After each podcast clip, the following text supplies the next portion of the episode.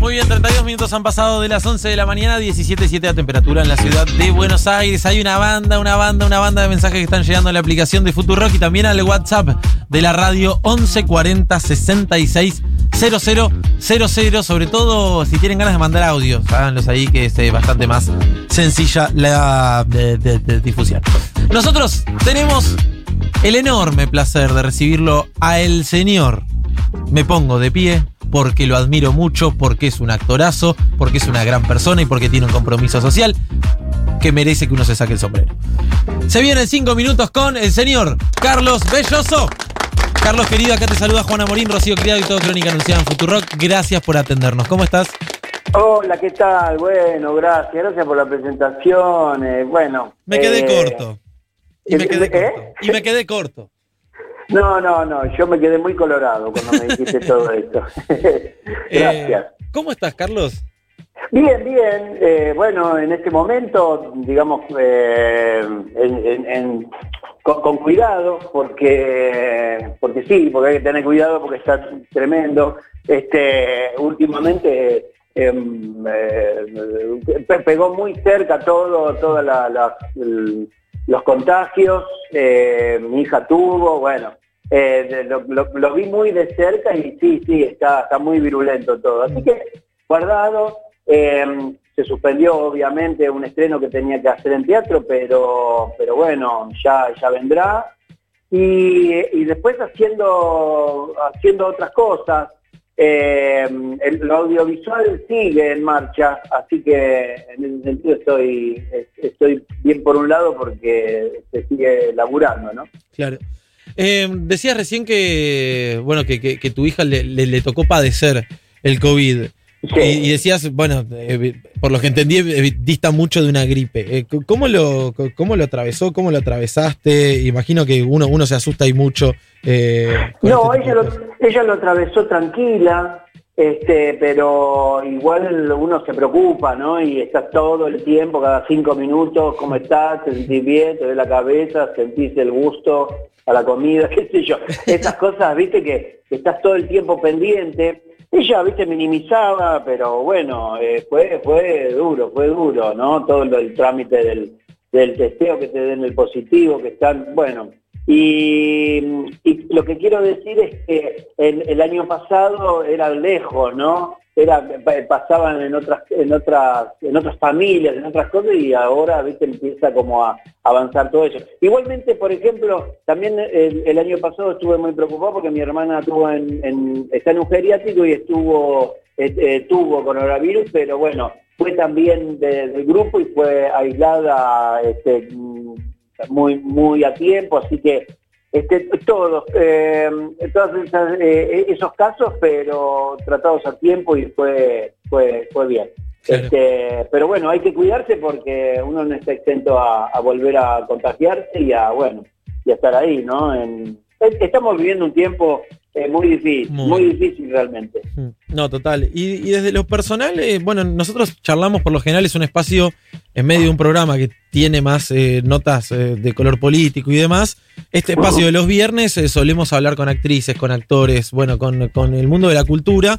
Y obviamente la, la pregunta que siempre atraviesa es cómo hicieron para pasar el año pasado, sobre todo donde hubo prácticamente nulo trabajo para ustedes. Habrá sido eh, jodido incluso desde lo económico, más allá de que obviamente uno entiende que hay muchas otras actividades que la pasan peor, ¿no? Sí, sí, sí, fue para todos, eh, fue un cimbronazo. Yo, vos, vos sabés que te voy a hacer una historia muy cortita. Yo estuve en Italia justo cuando se originó todo. Eh, eh, no sé si soy el culpable de todo lo que pasó. el, el tema es que uno está muy, muy paranoico, ¿no? Yo estaba en, la Lombardía justo haciendo una gira con una obrita que hice, que fui con mi mujer y, fuimos con una con un auto tocando ciertas eh, ciudades de- de- del norte de Italia, eh, Lago di Como, Trieste, eh, Parma, Ferrara, Bolonia, llegamos hasta Roma y, ahí eh, empe- empezaron a cerrarse los teatros. De hecho, yo estuve en Venecia, en los carnavales de Venecia, los dos días se cerró el carnaval de Venecia.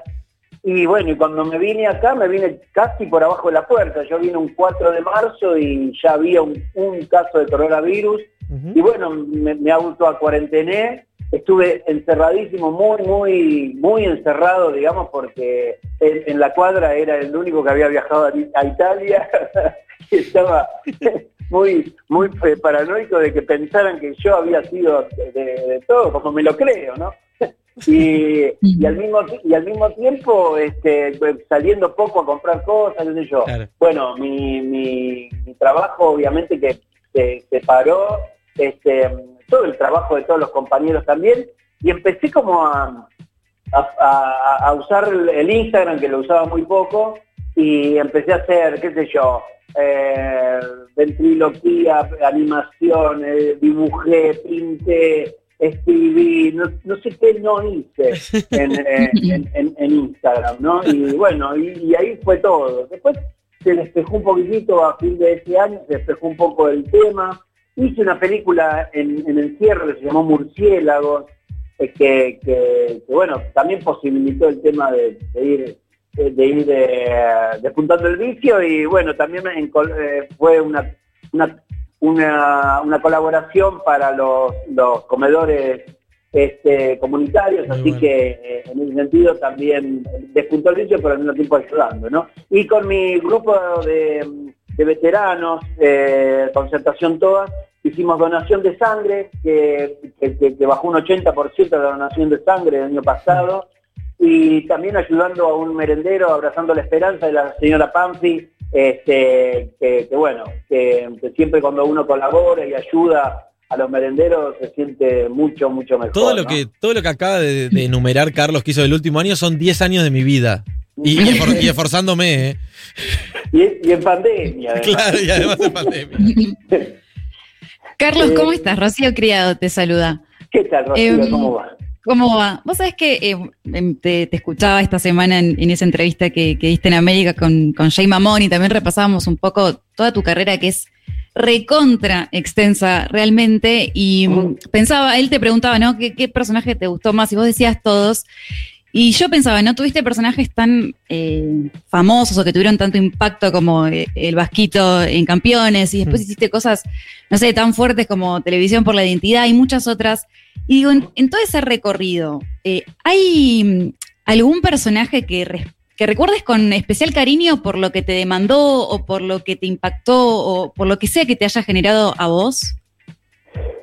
Sí, hay un personaje que, mm, que, que, dice que, me sorprendió a mí mismo porque hice eh, Donatello en Culpables, una serie que se llamaba Culpables, con Fernán Mirás, Diego eh, eh, Peretti, Mercedes Morán, y yo hacía uno como y, y Toscano. Eh, y, entonces hacía un personaje que estaba vinculado a, Gabriela Toscano y, me acercaba, bueno, eh, vía este, mail y después en un momento cuando nos encontramos era eh, hipocúsico, o sea, sordomudo, eh, mal llamado sordomudo.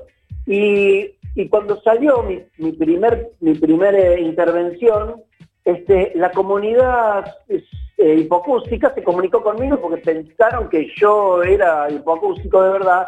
Aclaré que no, que, bueno, que, estudié más o menos un, promedio porque fui, es muy loco también como aprendí este, a, personificar este hipoacústico. Y, entonces me, conecté con la comunidad sordomuda y con la, comunidad de Villasoles, que es una, es una escuela de señas.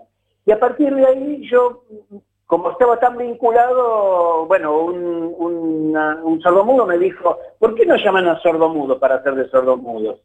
Y yo le dije, bueno, básicamente porque yo soy actor que puede hacer de sordomudos. Los sordomudos a veces actúan y a veces no. Pero me di cuenta que era una, una comunidad muy histriónica, muy histriónica, porque justamente tienen como que expresar con, con gestos este, lo que no pueden expresar con palabras.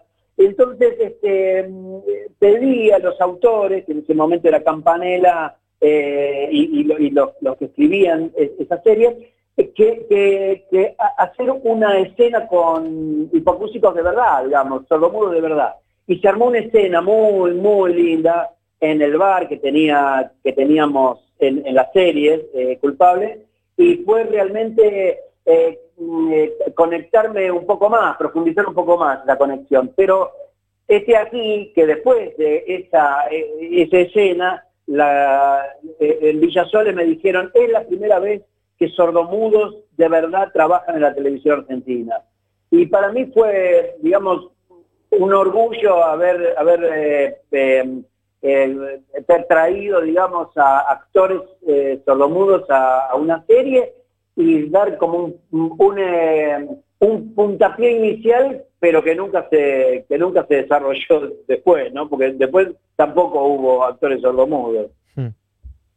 Carlos, eh, Paula Sabatés te saluda, re, re, lindo lo que acabas de contar y me disparás una pregunta, me voy a poner un poco filosófica, pero viste que bueno, con todo lo de la pandemia hay algunas especulaciones sobre cómo va a quedar el mundo, si va a ser un lugar mejor, más inclusivo, con más solidaridad, o si va a volver a ser la mierda de siempre, digamos, en el sentido del egoísmo. ¿Cómo, cómo ves vos y bueno, cómo, cómo ves que va a ser después de que pase todo esto?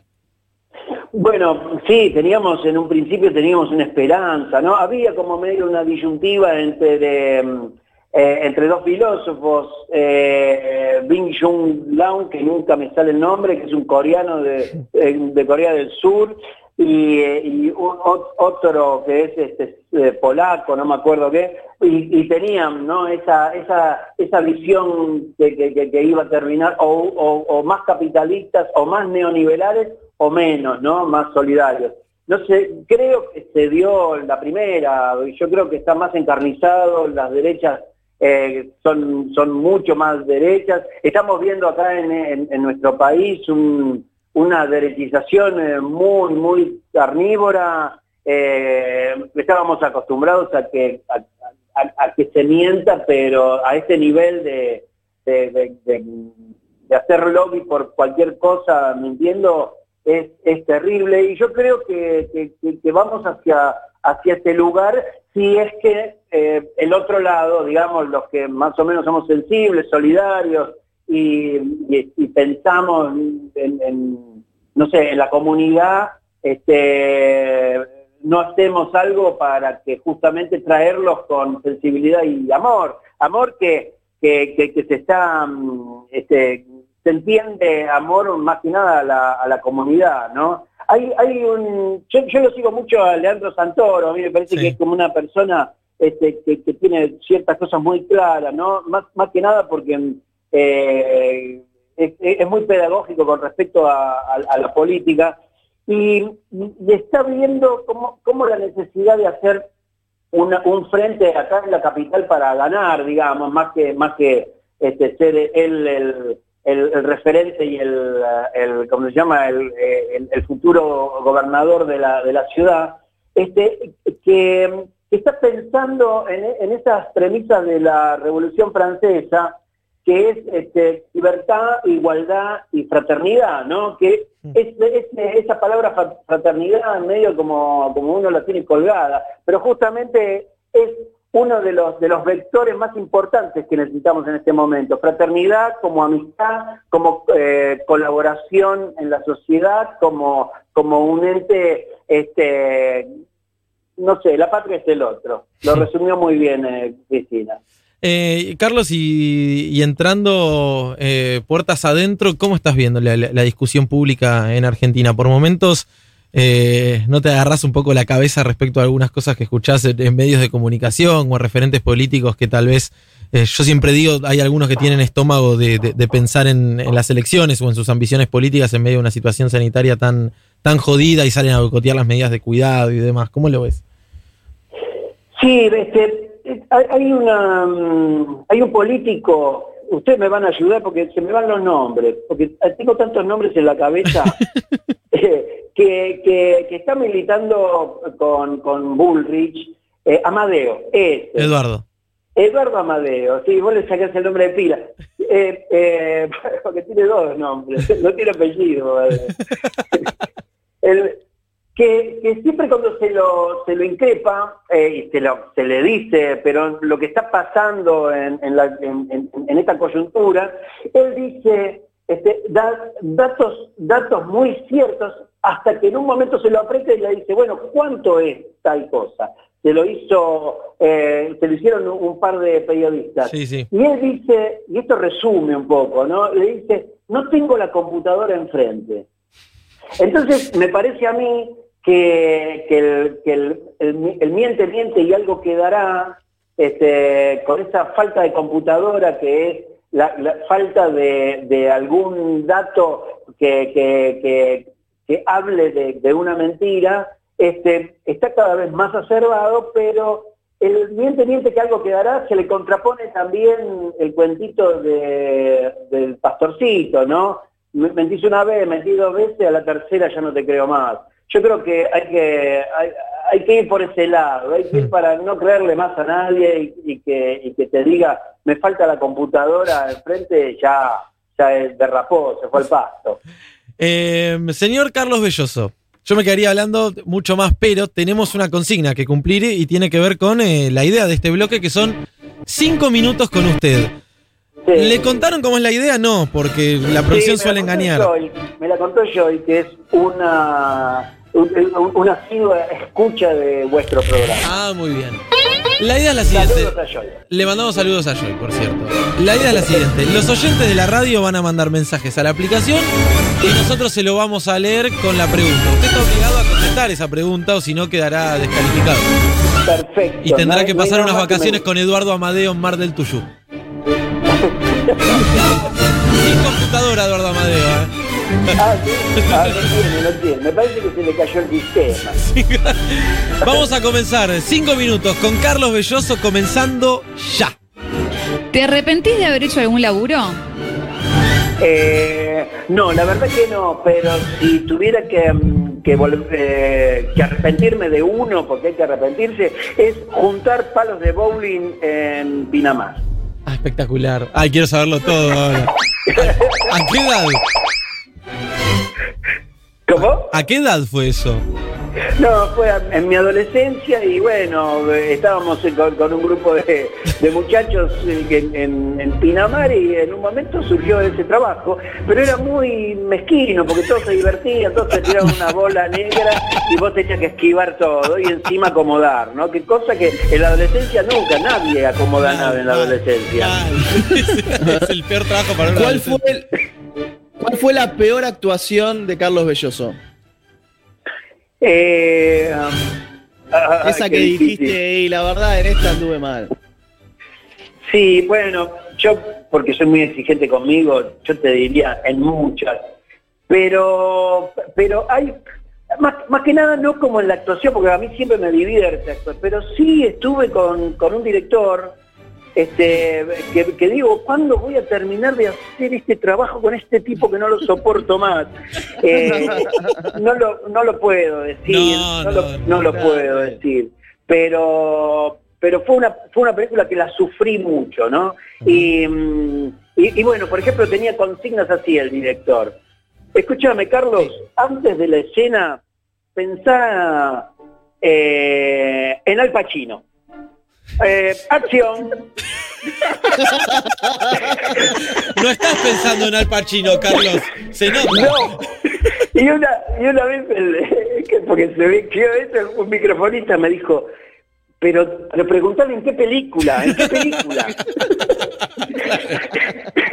es un pelotudo. Pero bueno, ya pasó, ya pasó. ¿a quién, quién preferís que cuide a tus hijos? ¿Aníbal Fernández o María Eugenia Vidal? No, Aníbal Fernández, obviamente. Porque aparte lo, lo llevaría a ver los redonditos de ricota. Claro, y sí. Eh, ¿Algún político que tenga ganas de interpretar? Puede ser que, que esté de acuerdo o no, no necesariamente tiene que, que ser por admiración, por el motivo que fuera. ¿Qué político te gustaría interpretar alguna vez? Bueno, hice de, de J. de, de ¿cómo se llama? Héctor J. Cámpora. En unidad, en unidad 15, una película de, eh, de Salvo, que, que bueno, con, con Rafael Spreger, eh, Diego Gentile, eh, bueno, y, y- y la verdad lo pude interpretar. Ahora actualmente, este no sé, no se me ocurre. Eh, a ver, tengo que contestar esta pregunta. Eh, quizás eh, a, Eduardo está ¿Cuál llevando es? todos los puntos. ¿Cuál es el mejor beso que dio en ficción Belloso? Eh, no, no te lo puedo decir. Ah, Bueno, sí, sí, sí, te lo puedo Sí. decir. vamos. A Rafael Ferro. Mira. Bien. Muy ¿En, qué, qué- en qué trabajó? Eh, hizo una película que se llamó La vida después, con Mario Neto y Rafael Ferro. Y claro, yo, yo he dado besos, eh, eh, qué sé yo, en, por ejemplo, en Sos mi vida a Natalia Oreiro. ¿Quién puede decir que, que- que no es lindo besar a Natalia Oreiro? Pero ¿qué pasa? Eh, tenía que besar a Rafael Ferro en esta película, entonces me preparé, porque dije, "Uh, a mí no me, no me gusta darle besos a los hombres. Entonces me preparé y dije, ¿cómo sería darle un buen beso a un hombre? Entonces tuve que estudiar, tuve que estudiar eh, cómo, cómo ficcionar ese beso que me gustara mucho y al mismo tiempo dárselo a un amigo, porque Rafa Ferro es amigo. Nos divertimos mucho en esa escena. Eh, están, para, ¿quién sigue, man? Sigue Seba. No, yo sigo. La mayor cagada que te hayas mandado de pibe, o sea, una travesura de chico que hoy digas, ¿cómo hice esto? Ay, terrible, terrible. Tenés, tenés, yo sé que tenés. Yo sé que Justamente fue una cagada. Fue, fue- es No. algo muy escatológico lo que voy a Sí, decir. este, este Sí, sí, programa es de lo más escatológico de la radio. Yo estaba, yo estaba con un amigo, tendría 10 años, no más. Es- Estaba con un amigo del colegio, de la escuela.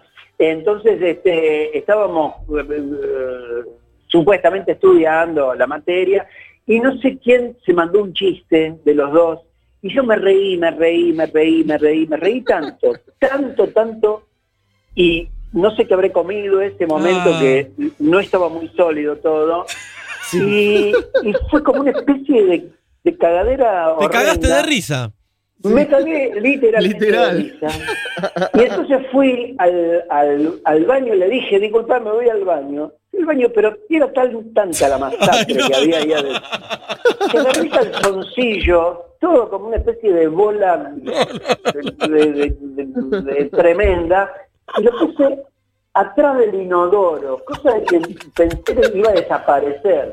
Me puse el pantaloncito corto este, y dije, mira, me tengo que ir. Mendoza se llamaba el, el, el- el amigo de Coso. Mira, Mendoza, me tengo que ir porque me esperan en mi casa. Y me fui. Ahora, el día siguiente, Mendoza, en plena formación de un colegio que había mu- muchos alumnos, dijo, se cagó en mi casa, se cagó en mi casa. Me dejó el calzoncillo atrás del inodoro. Qué botón de mierda, Mendoza. Fue botón, pero al mismo tiempo fue una cagada la que hice. Y sí, claro. Nunca más literal. Poli, Eh, Carlos, Sí. mm, del 1 al 10, mm, ¿qué tan bien te cae Julián Weich? No, a mí me cae muy bien, 10 puntos. Porque, Mira vos. ¿Por qué la gente Sí. pregunta eso? No, como, como, como, No, ¿por qué Ah, es que hay, mucha gente que dice que es un poco mala onda. no, no, pa- bueno, conmigo no. eh, y, y yo, qué sé yo, yo tuve eh, eh, algunos encuentros, siempre como, como eh, eh, preguntador y contestador, digamos, fue periodista y, y- y entrevistado, y entrevistado, pero yo, yo valoro mucho lo que la, la solidaridad que hace. Y, eh, y a mí me, me conmueve la gente que hace solidaridad porque porque es eh, una persona que ayuda, ¿no? En ese sentido Claro. me cae muy bien. La pregunta insignia del 5 minutos con Carlos Belloso se está bañando, ¿no? Y le agarran ganas de hacer pis. ¿Hace Sí. pis en la ducha o es de los que sale, moja todo el baño y hace pis en el inodoro? Mira, en una época, te voy a ser sincero, lo hacía. Pero una ex mujer, que tuve algunas ex mujeres, me, se horrorizó. Se horrorizó. ¿En serio? Sí, no, no, no quería usar el, más la ducha. Es una cosa rarísima que me pasó. Y fue como un shock, porque, porque dije, uy, es tan grave esto. Y el agua lo, lo hace correr y todo. Y a partir de ese momento, no solamente que me divorcié, sino, que, que- no lo hice más, pero porque quizás para otra, para mi pareja actual o, cualquier pareja que vino después de, de- de ella, este, eh, puede ser muy terrible. Y después pensé, sí, puede ser que sea terrible. Así que no, me mojo todo, pero lo hago No, afuera. O ¿sabés qué? espero también. Sos de los muy pocos que eh, en este segmento ha dicho que sale de la ducha para hacer pizza del inodoro. Así que no es tan extraño. eh. No, Eh, mismo- pero al mismo tiempo lo apoyé con un argumento muy sólido. sí, es cierto Sí, también. es un señor considerado, Belloso. Sí. Muy bien. Sí. Y para cerrar, eh, Carlos Belloso se levanta, descalzo, Sí. se da el dedo menique del pie contra la mesa de luz, le duele con todo y qué puteada esboza al aire a los cuatro vientos. Carlos Belloso no, dice, No se puede, sí. sí, sí, se puede, se puede. No, no, si no, supiera lo muy- que dijo Garzón la semana pasada, Belloso. En serio, No, no puedo sé. llegar a ganarle, ¿eh? Eh, no, no sé. eh. Bueno, bueno, no sé cuál, cuál, cuál dijo Garzón, pero este, no, ay, es tan terrible. Ponete en Al Pacino y decila. ¿En qué película? eh, ay, me da una cosa decirla. No, que no la diga. Bueno, Que no la diga, que no la diga. Que no. la diga. Listo, está bien. Debe que ser te, una que te entreviste Luis ¿no? Novarecio la próxima. No, mentira. Carlos, te agradecemos mucho, de verdad. eh, una charla hermosa. Te mandamos un abrazo grande. Que sigan los éxitos y ojalá volvamos a encontrarnos pronto. Bueno, un saludo a todos y, y bueno, cuidémonos. Adiós. Y lo mismo digo. Carlos Belloso pasaban en cinco minutos de Crónica Anunciada. A ver, la verdad, eh, bueno, Andy Warhol, ¿cómo, cómo? Un artista americano. Eh, Andy Warhol, pintor, dibujante, fotógrafo. Andy Warhol, si hay un minuto de fama, no se le niega nada. Andy Warhol, soy bastante claro. Vamos, Andy Warhol, pero digan la verdad. A ver, Andy Warhol, yo no hago tweets. Andy Warhol, bueno muchachos, vamos cortando. Andy Warhol, uno,